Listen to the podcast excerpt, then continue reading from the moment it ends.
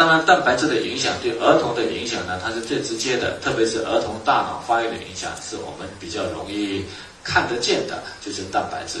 那么，因为儿童从出生啊，其实不是从出生，从一个受精卵开始到一个长大，你看一直越来越大了，当然就是需要什么东西呢？蛋白质。那影响比较明显的就是大脑的影响，儿童大脑。那个分化是在怀孕的三个月之后，脑细胞开始分化了。那一个人的智力呢，首先取决于脑细胞的数量的多少。那么这个数量的多少，到出生、出生以及到两周岁的时候，是脑细胞数量大量的分裂的时候。那么两周岁后呢，脑细胞数量跟成年人是一样的，它就不再增加了。两周多岁到五六周岁的时候，是脑细胞的链接开始在大量增加的时候。五六周岁到十周岁是脑细胞外面的髓鞘在快速发生的时候啊，发那个生长的时候。到十周岁的时候，那个脑跟大成年人没有太大的。区别了哈，没有太大区别啊，所以在这个阶段呢，蛋白质是尤其重要。如果蛋白质不够的话，会影响大脑发育，而且这个过程是不可逆的啊。那中国为什么会有一个三聚氰胺案件呢？是因为呢，呃，我们有一大批的儿童在喝奶，但是呢，喝牛奶。喝了之后发现呢，有一大批的儿童呢是脑袋很大，脑容量比较小，会出现什么状况呢？比较歧视的说法叫弱智啊，所以后来发现一大批的儿童会出现这种弱智的症状出来了啊，后来才发现呢，原来喝了同一家牛奶公司做的牛奶，那为什么会吃喝呢？因为呢，为什么会有这样的一个状况呢？因为在三聚氰胺前呢。我们法律规定，每一百毫升牛奶里面呢，蛋白质含量必须达到两点九三毫克每一百毫升，啊，但是我们在检测的时候，我们不是检测蛋白的含量，我们检测它检测它含氮的量，啊，含氮的量，这样理解吗？含氮的量，啊，所以蛋白量不够的话，但是呢，它加入什么呢？三聚氰胺，所以它有氨的成分，所以含氮量就。补上去了，所以呢，它含氮的量是合格的，但是蛋白质的含量是不够的。所以一大批的儿童吃了蛋白质不够的牛奶之后呢，那马上影响他的大脑发育，所以一大票的儿童全部出现什么弱智的症状出来，这样明白吗？OK，所以才有这样的一个案件的出现。好，那么更可爱的是，这家牛奶公司告诉我们，一杯牛奶要强壮一个。民族哈，所以我们这个民族全喝它的牛奶，就全变什么？弱智了啊！所以各位未来呢，对有一些企业要打着民族情节的这种企业，一定很小心。如果这家企业它的产品够硬，不用打民族企业，我们都用，这样明白吗？不用打民族情节，我们都用。一家企业需要民族情节来推产品的时候，一定要小心啊！这样理解吗？所有的一旦要打民族情节，就是说它产品质量。不是我们第一选择，他才要打什么牌？民族牌。当然不是说我们不能够有民族情节，而是对有的企业打民族情节，我们要小心。如果我们相信他的话，那全民族都变什么弱智了？这样理解吗？OK，所以一定要很小心，因为他的。其实对民主最有贡献的企业，他必须把产品质量做得最好，就是对民族最大的贡献了，对吗？那如果它的产品质量做得最好的时候，我们一定会用它的产品嘛，对吗？那为什么要打民族情节？不够好才要打民族情节，这样理解吗？不够好才要打民族情节啊，所以这就是样，就是这样的。就像我们对韩国很有意见呐，有时候一个阶段不买韩国产品，现在又跑去韩国买了，对吗？那没办法，又跑去日本买了。就是不是说我们不不能够有民族情节，而是呢，关键是质量要够好，对吗？质量要够好，我们再来谈民族情结。你质量都不行，把这全中国人民都变弱智了，还讲民族情结，这个理解吗？OK，好，那么三聚氰胺后呢？你认为牛奶质量变好了还是变坏？我们看国家标准，看标准啊。三聚氰胺前一百毫升是二点三毫克，这是国家标准。三聚氰胺后一百毫升是两点八毫克，这是国家标准。三聚氰胺前呢，我们一百毫升里面的细菌检出率不可以超过五十万个。啊，就是细菌里面的细菌的量，三聚氰胺前国家标准每一百毫升不超过五十万个，三聚氰胺后呢，那个国家标准每一百毫升不超过两百万个细菌，啊，正常的国际标准是每一百毫升不超过十万个，啊，所以中国的牛奶呢，几乎是全世界最脏的牛奶了，啊，两百万个是什么概念呢？挤出来之后没有任何消毒就达标了，这是这样的一个概念。你要问为什么？不为什么，这就是国家 标准啊。所以这是我们现在的标准，是这样的一个标准。好，那这个还好，关键一点在哪里呢？你知道说牛在什么时候产奶？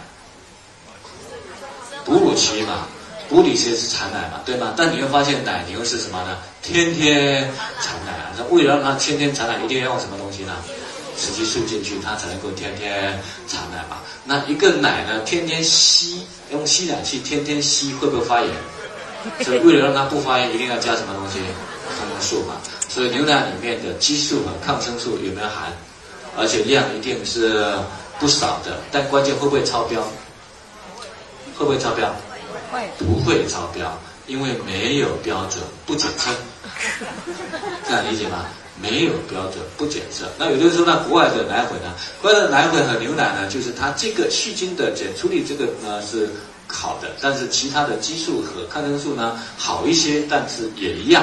所以呢，现在国外很多专家学者认为呢，喝牛奶是造成过敏和癌症的非常重要的一个原因。好，因为牛奶是给谁喝的？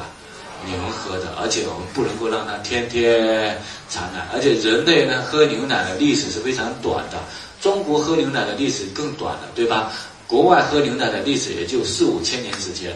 人类历史三百多万年，喝牛奶的历史才五千年的时间，所以呢，牛奶并不是一个非常好的一个啊日常饮食，但可不可以喝呢？可以的。如果你说不喝的话，那你在菜市场上已经买不到东西了。这就是中国现在的现状，对吧？OK，所以喝，但是不能够过量，一天喝一杯就够了，再喝多的话就无法。吸收了，对吧？OK，所以现在呢，对那你说现在吃什么呢？我就一般我因为现在安利没有排那个我们乐千，现在只要是我的朋友啊，他家小孩子啊，早餐起来我说你就先喝一条到两条乐千嘛，里面所有的维生素、矿物质、蛋白质、脂肪，然后呢碳水化合物、膳食纤维，通通都有这这一条。你可以食量大一点，喝两条，喝完之后你再吃一些其他的，是不是都可以，对吗？比你喝牛奶安全多了，而且呢营养也均衡多了，关键是吸收率高不高？吸收也非常高了哈。所以我们一般来讲，现在我的朋友都是用什么呢？热钱，早上喝热钱，晚上喝热钱，比你喝牛奶当然就好多了，不用天天想着海外购，麻烦死了，这样明白吗？你喝热钱的效果比那个好非常。多了，好，这我们顺便谈一下儿童。那对成年人来讲呢，蛋白质缺乏，它首先出现的问题在哪里呢？在胃肠胃啊，成年人，我们讲蛋白质缺乏是影响全身的，但首先出现的是肠胃问题，因为我们胃是要来干什么的呢？消化食物的，所以我们胃里面会分泌胃酸。那人的胃酸呢是什么呢？盐酸，刚分泌出来的胃酸 pH 值大概是一到三。pH 值是一到三啊，所以如果是这一杯 pH 值一到三的盐酸，一根铁钉放下去会不会出问题？所以当然不能用这个杯子，一般用玻璃杯子啊。一根铁钉放下去，你会看到什么？它就冒泡了，对吗？慢慢的就变没了。把肉放下去，都会变成石糜了，对吗？我们有没有吃过猪肚呢？有。有啊，虽然我们是人肚，猪肚吃到人肚里面有没有被消化掉？有的。但我们为什么没有自己被自己消化掉了呢？因为胃里面都一层非常厚的胃黏膜保护住整个的胃壁，所以盐酸出来首先会胃黏膜先稀释掉了，然后胃黏膜又保护住了，对吗？那胃黏膜的基础物质是什么呢？蛋白质。所以这个阶段如果蛋白质缺了，人压力又大了，胃体的某一个部位胃黏膜比较少，一少的话，胃酸马上就侵蚀，一侵蚀会不会有伤口？胃马上就有一个伤口，就像我们皮肤如果有一个伤口，会出现什么状况？就会有炎症了。所以同样的，胃有伤口就会炎症。所以这个时候炎症叫什么呢？浅表性胃炎啊。那浅表性胃炎不管是中医西医，我们吃药只能够把炎症消掉，那个伤口好了没有？没有。如果你没有给足够的蛋白质是没有好的，所以呢，浅表性胃炎慢慢变成慢性胃炎，变成胃溃疡，变成那个啊胃出血、胃穿孔、萎缩性胃炎，总之胃的很多问题都是这样来的，对吗？OK，所以首先缺乏蛋白，胃体会马上会出问题。那还有一个出问题在对象在哪里？整个消化道会松掉。比如说我们胃和食道这边有一个门叫什么呢？贲门啊，所以一旦呢贲门一松，比如说我们胃一蠕动，胃酸就往上跑，往上一跑的话，胃酸就会把那个食道呢烧了一个伤口了。那这个时候我们表现出什么症状呢？烧心的症状。那炎症去医院只能够消炎，伤口是好不了的。如果没有把这个呢烧那个蛋白补充上去，它永远会有这个症状，对吗？那当然，如果我们去到医院，医生是怎么医的呢？烧心。伤口那是因为什么胃酸造成的，所以医生说你胃酸过多了。各位想象一下，如果你的贲门是紧的，贲门如果是紧的，不管胃酸多还是少，会不会跑上来？不会了，这样明白吗？那医生判断，因为这个口是胃酸烧成正烧的，所以说胃酸过多，他就要吃药把干嘛？胃酸抑制住了。胃酸又是来消化食物的，所以胃酸抑制住了，会不会影响消化吸收？一定会影响消化，影响消化就会影响吸收，所以蛋白质就更缺乏，更缺乏呢，它就更松了，所以它会恶性循环。所以福建省呢，食道癌在农村里面，食道癌的发病率是非常高的，因为农村很多人呢缺乏蛋白，所以下食道癌的发病率非常高啊，也是在这里。那还有一些呢，就经常喝酒呕吐啊，下食道癌有炎症的那些人，当然下食道癌的发病率会比较。高一些。那同样的，在胃的底下有一个门叫什么呢？幽门也会松掉。幽门松掉之后呢，我们的那个胃酸没有完全那个中和的时候，就跑到哪里去了？十二指肠了。那胃酸也会把十二指肠烧了一个孔，造成什么呢？十二指肠溃疡了。同样，十二指肠这边是有很多消化酶的，它是有很多消化液的。幽门一松，消化液会跑到。胃里面，那这些消化液就会把胃壁呢再溶解掉啊，所以我们叫做反流性胃炎或者叫做胆汁反流，一般叫晚上三四点、四五点的时候会很痛啊，也是在这里啊。胆汁反流医生也是没有办法，因为它只是幽门松掉了，所以整个蛋白缺首先表现的就是整个消化道全部都松了，所以会表现出便秘的症状都出现啊。那当然了，这个消化道松了之后就会恶性循环了，一旦消化道一松。